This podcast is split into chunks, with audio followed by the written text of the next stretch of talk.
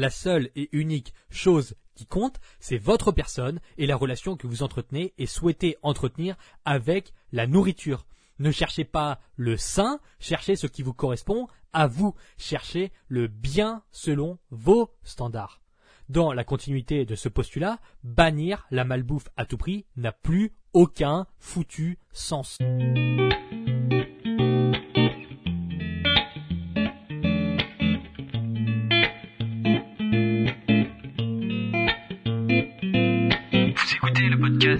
Rééquilibrage alimentaire, l'émission réservée à ceux qui veulent reprendre leur santé en main tout en continuant à vivre une vie sociale épanouie. Chaque semaine, venez discuter alimentation, mode de vie, perte de poids et bien-être avec Maël Brosso.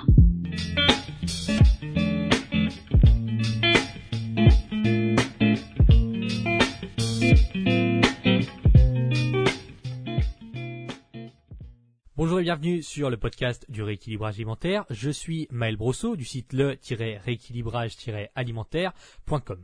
Aujourd'hui, pour changer, on va parler de nourriture, qui à la base est l'essence même de ce podcast. Je vous le rappelle et je me le rappelle aussi au passage, puisque depuis environ une dizaine, quinzaine d'épisodes, on parlait très peu d'alimentation à proprement parler. Sans plus tarder, je vous introduis le podcast avec cette affirmation que j'ai émanée, que j'ai faite émaner de mon esprit récemment. À force d'expérience et après avoir suivi 2200 personnes dans leur transformation physique, je justifie cette phrase majoritairement de par mes connaissances empiriques. Et c'est la suivante.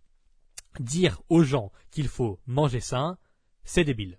Si vous êtes habitué de l'émission, vous savez déjà que j'ai une explication rationnelle pour justifier cette phrase. Si c'est le premier épisode que vous écoutez, j'imagine que cela vous met dans le bain immédiatement. Bon, imaginez, il y a devant moi cinq automobilistes. Je leur dis, bon, tout le monde, il faut rouler moins vite sur la route, c'est important, ça sauve des vies. Génial. La phrase va donc être interprétée de façon contextuelle et en relation directe avec les habitudes de chaque individu. Si deux d'entre eux, parmi les cinq, roulent toujours 30 km heure au-dessus des limites de vitesse et qu'ils m'écoutent, ils vont en vérité mettre en application ma phrase comme cela. Ok, Maël nous a dit de rouler moins vite, roulons moins vite. Désormais, on roulera uniquement 20 km heure au-dessus de la limite. Et, en fait, ils appliquent vraiment mon conseil, puisque ai dit, roulez moins vite, qu'est-ce qu'ils font? Ils roulent moins vite, mais ils roulent tout de même trop vite par rapport aux panneaux et par rapport aux indications de vitesse mises en place par le gouvernement.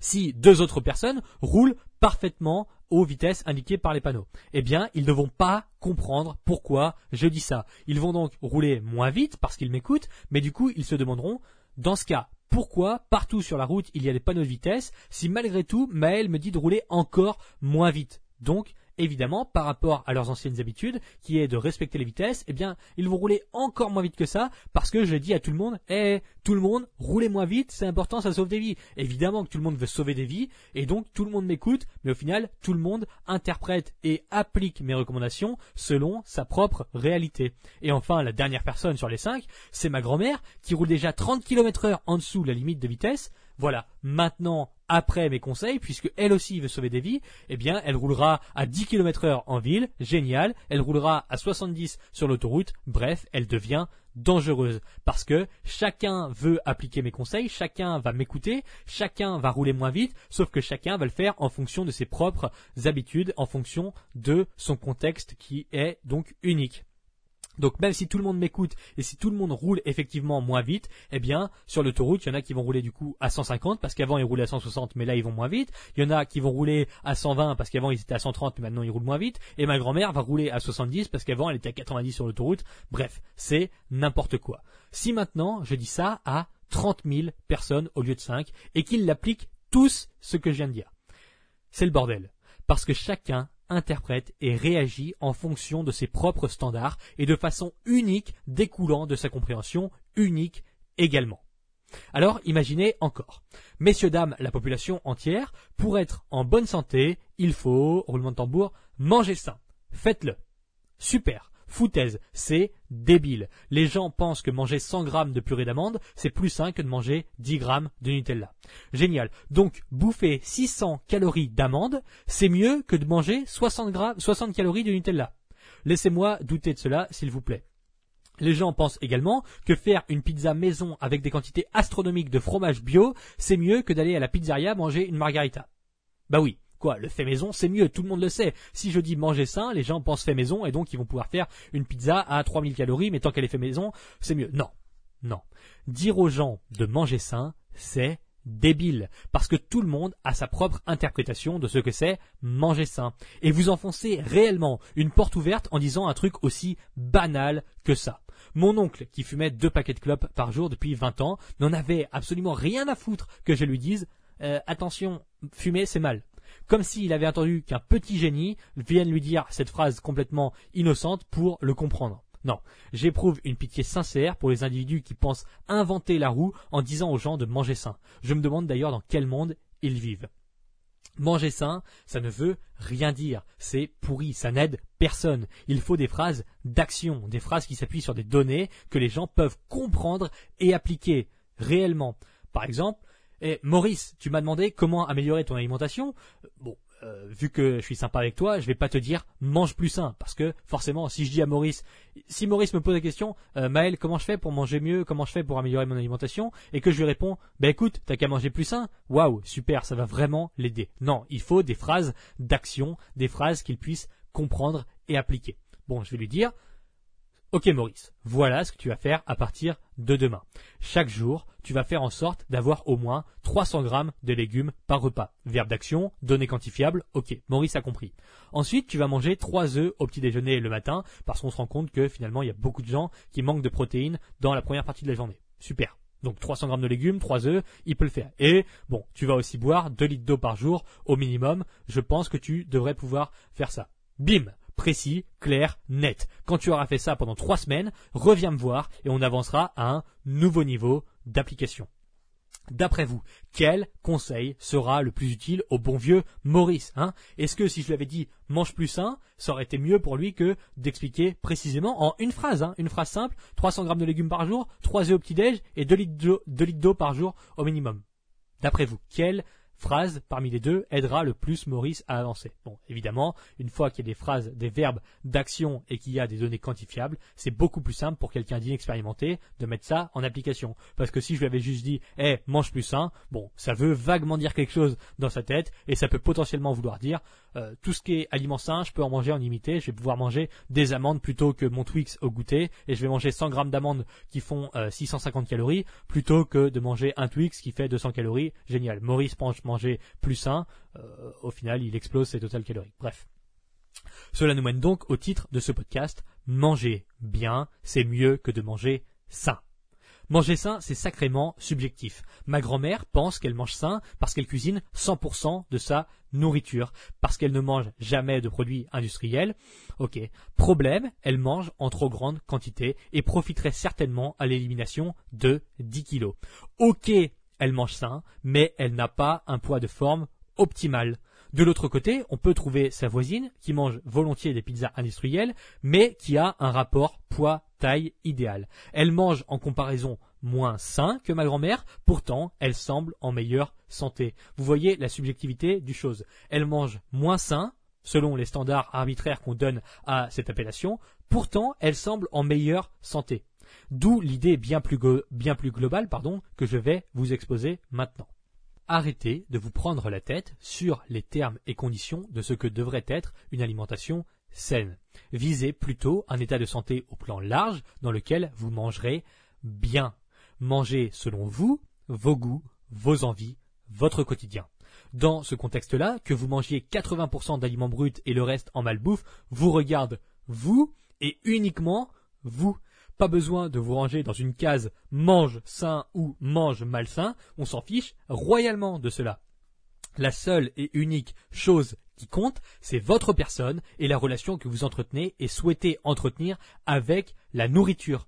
Ne cherchez pas le sain, cherchez ce qui vous correspond à vous, cherchez le bien selon vos standards. Dans la continuité de ce postulat, bannir la malbouffe à tout prix n'a plus aucun foutu sens. Je peux donc aller plus loin en disant manger sain, c'est débile, et bannir la malbouffe, c'est débile. Personnellement, quand je vais au restaurant et que je prends une pièce de bœuf avec des frites maison et une salade de crudités, j'appelle ça un repas tout à fait acceptable et que je considère comme bon pour ma santé. Tandis que des super méga healthy personnes pensent que je viens de faire un cheat meal. Je les emmerde. Je ne suis pas healthy, pas du tout healthy, et c'est précisément ce qui dérange. Je mange des burgers, je bois des bières et du whisky, je vais au resto, je vis dans le monde réel. Et le pire, c'est que je ne m'en cache pas sous prétexte d'influence. Non, j'applique ce que j'enseigne. Le ratio bénéfice-risque, qui est au cœur de ce que je partage, régit ma vie sérieusement. Et j'estime à ce jour que c'est la meilleure chose qui puisse arriver aux personnes qui veulent perdre du poids et faire un rééquilibrage alimentaire. Faites ce que vous voulez, mangez autant de bols vegan à la spiruline que vous le souhaitez, ça ne me fait ni chaud ni froid. Cela regarde vous et uniquement vous. Par contre, à partir du moment où vous essayez d'imposer votre façon de faire à autrui, j'ai le droit de m'insérer dans le débat. Si votre délire et votre mantra, c'est de manger healthy, de manger sain à tout prix, alors c'est sacrément génial, super, mais ça n'est pas les miens. Et il est hors de question que je me laisse castrer par ces saloperies. Si je veux dire aux gens qu'ils peuvent manger de la chantilly, je le dis, libre à vous de me traiter de cinglé, n'empêche que j'ai un dossier avec 3000 témoignages de transformation physique liés à ma méthode. Alors, voilà ce que je pense. Dans ma semaine, je préfère manger 80% du temps de la nourriture idéale pour mon corps. On parle ici d'aliments bruts, de la viande, des œufs, du poisson, du café bio, des légumes en grande quantité, des fruits de saison, etc. Ok. Par contre, les 20% restants, je ne vais pas du tout me retenir. Je vais boire de la bière, je vais boire du whisky avec mes amis, je vais emmener ma compagne au restaurant, je vais faire un barbecue en famille. C'est mon choix et c'est ce que 99% des gens choisissent aussi. C'est un compromis vertueux qui vous permet à la fois d'optimiser votre santé, mais aussi de ne pas renier votre santé mentale, vos amis, vos sorties, etc. En cela, je mange au McDo, je mange des pizzas. N'empêche que sur 21 de mes repas hebdomadaires, 18 d'entre eux sont parfaitement adaptés à mes besoins et apporteront des bienfaits notables à mon organisme. L'équilibre alimentaire et de vie. Est-ce que vous voulez vous frustrer en mangeant des graviers à la pelouse pour augmenter votre espérance de vie de 10 ans, en mangeant super sain, en mangeant 100% healthy, en mangeant des bols vegan, en mangeant bref tout ce que vous voulez, de la spiruline, des, euh, de la pelouse, peu importe. Est-ce que c'est ce que vous voulez? Vous voulez absolument manger healthy à tout prix pour gagner 10 ans d'espérance de vie? Ou alors est-ce que vous voulez un tout petit peu être moins cinglé et garder une marge de main-d'œuvre pour manger au resto le jeudi midi avec vos collègues. Par exemple, hein. C'est une question que je pose. Est-ce que vous préférez pouvoir garder une vie sociale sans problème, vivre dans le monde réel, pouvoir manger au McDo de temps en temps, pouvoir boire un verre d'alcool, pouvoir manger une glace sur la plage, et du coup peut-être un petit peu imputé dans votre espérance de vie, et encore pas sûr, hein, ça c'est le discours qui est prononcé, ou alors est-ce que vous voulez manger vraiment 100% healthy, 100% sain, que de la nourriture bio, non transformée, etc., et gagner potentiellement 10 ans d'espérance de vie, peut-être 5 ans, enfin on sait pas trop, vous pouvez toujours vous faire shooter par un bus euh, en sortant de chez vous, bref. La question c'est ça. Il existe un coût sociologique et mental caché à la bouffe ultra saine. Pendant deux ans, j'ai été complètement, complètement obsédé par la qualité de mes aliments. Je mangeais 100% bio, 100% du temps. J'emmenais mon tupperware de betterave poulet au premier de l'an. Et ça n'est pas une blague, c'est une vraie anecdote. J'ai vraiment emmené en 2015 et en 2016 mon tupperware avec mes légumes et mon poulet au premier de l'an j'emmenais mon tupperware de carottes râpées au repas de famille. Ça n'est pas une blague non plus. Le dimanche, j'emmenais mon tupperware, je préparais mes repas parce que je savais qu'il allait avoir de la sauce avec la viande, parce que je savais qu'il y aurait des pommes de terre cuites dans l'huile. J'emmenais ma bouffe. J'emmenais mon tupperware au repas de famille, aux sorties avec les potes. J'ai arrêté de boire de l'alcool complètement pendant deux ans. J'étais complètement cinglé. Je refusais de sortir pour éviter les fast-foods.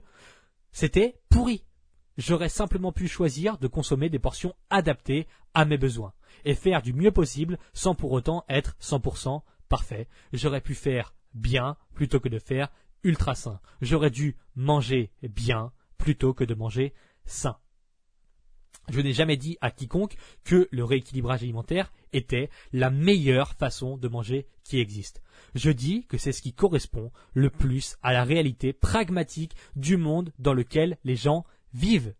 Oui, c'est ça. Parce que les gens vivent dans la réalité. Les gens ne vivent pas dans une abstraction bisounours dans laquelle tout le monde mange 100% healthy, 100% bio, 100% vegan, 100% herbivore. Non, les gens vivent dans le vrai monde et c'est vraiment faire l'autruche que de se mettre la tête dans le sable et de dire non, tout le monde doit arrêter les pizzas, tout le monde doit arrêter les aliments ultra transformés. Ok, bon, faites-le, mais moi, j'ai pas envie de dire ça. Connard healthy qui vous disent de bannir le McDo. Eh, les gens qui veulent bannir le McDo de leur vie peuvent aller voir ailleurs. Moi, je m'en fous. Je ne cherche pas à attirer le monde entier dans une doctrine totalitaire oppressante quelconque. Je parle aux gens qui veulent m'écouter et pour qui mon message résonne. Je n'impose rien à personne et je déteste tous ceux qui le font.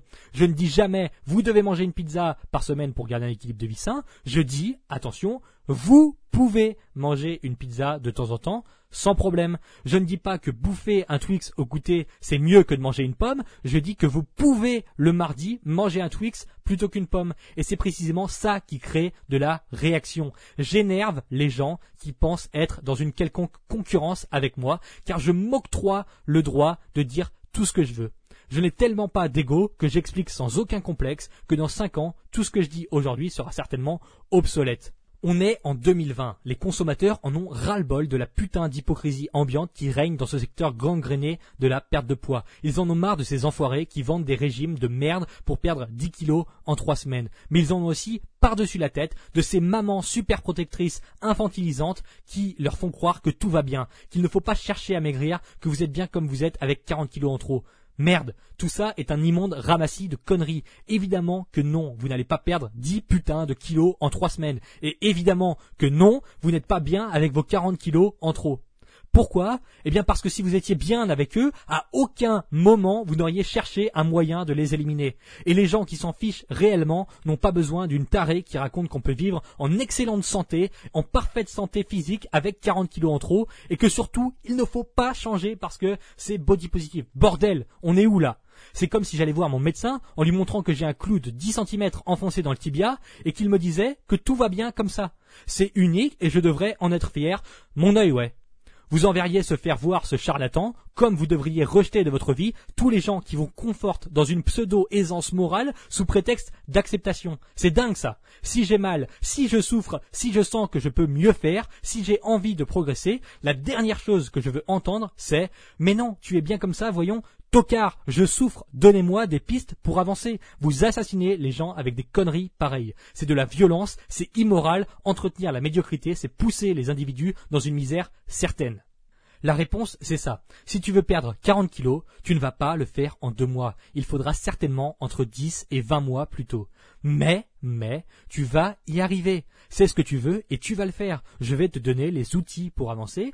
Parfois ce sera compliqué, mais avec de la patience et du travail, ça va marcher. Évidemment que ton poids ne devrait pas dicter l'intégralité de ta vie, c'est la raison pour laquelle tout ce cheminement sera progressif et adapté à ton quotidien. Voilà la vérité. Voilà comment on donne aux gens la responsabilité de leur propre vie. On explique honnêtement ce qui se passera sans les cajoler comme des bébés de trois mois et sans non plus les battre à grands coups de saloperie comme tu as trop bouffé, bouge-toi le cul, arrête de burgers, arrête de les manger au McDo. Quelle infamité. Voilà ce qu'est le rééquilibrage alimentaire. Ce n'est pas à l'intersection d'un quelconque dualisme comme le bien et le mal. C'est le reflet de la réalité. C'est la vie des gens, c'est la prise de responsabilité, c'est la progression vers un idéal en comprenant la souffrance que cela implique. Et c'est pour ça que la notion de concurrence, de comparaison avec quoi que ce soit m'est inconnue, car rien ne concurrence la réalité. La réalité se suffit à elle-même. Et tous ceux qui pensent pouvoir se confronter à cela vivent dans une pension mensongère de l'existence, mais ça, ils ne le comprennent pas encore.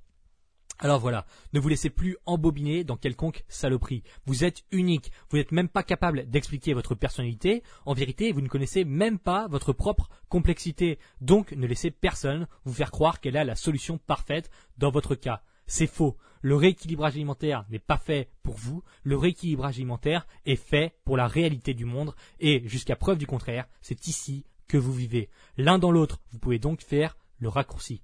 Je vous prie de m'excuser pour la quantité significative d'injures proférées durant cet épisode. Le sujet me tient à cœur et parfois les mots dépassent l'esprit. J'imagine que cela n'aura pas altéré la trame de fond. Merci d'avoir écouté jusqu'ici pensez à partager ce podcast autour de vous. Également, si vous avez un iPhone, je vous remercie d'apposer 5 étoiles et un petit commentaire à l'émission sur l'application Apple Podcast. N'oubliez pas, mangez bien, c'est mieux que de manger sain. Vous êtes unique. Tout ce que vous prenez comme action, tout ce que vous appliquez à votre vie est unique et vous ne devriez pas vous soumettre à des recommandations arbitraires, généralistes, s'il vous plaît. Je vous dis à bientôt pour un autre sujet.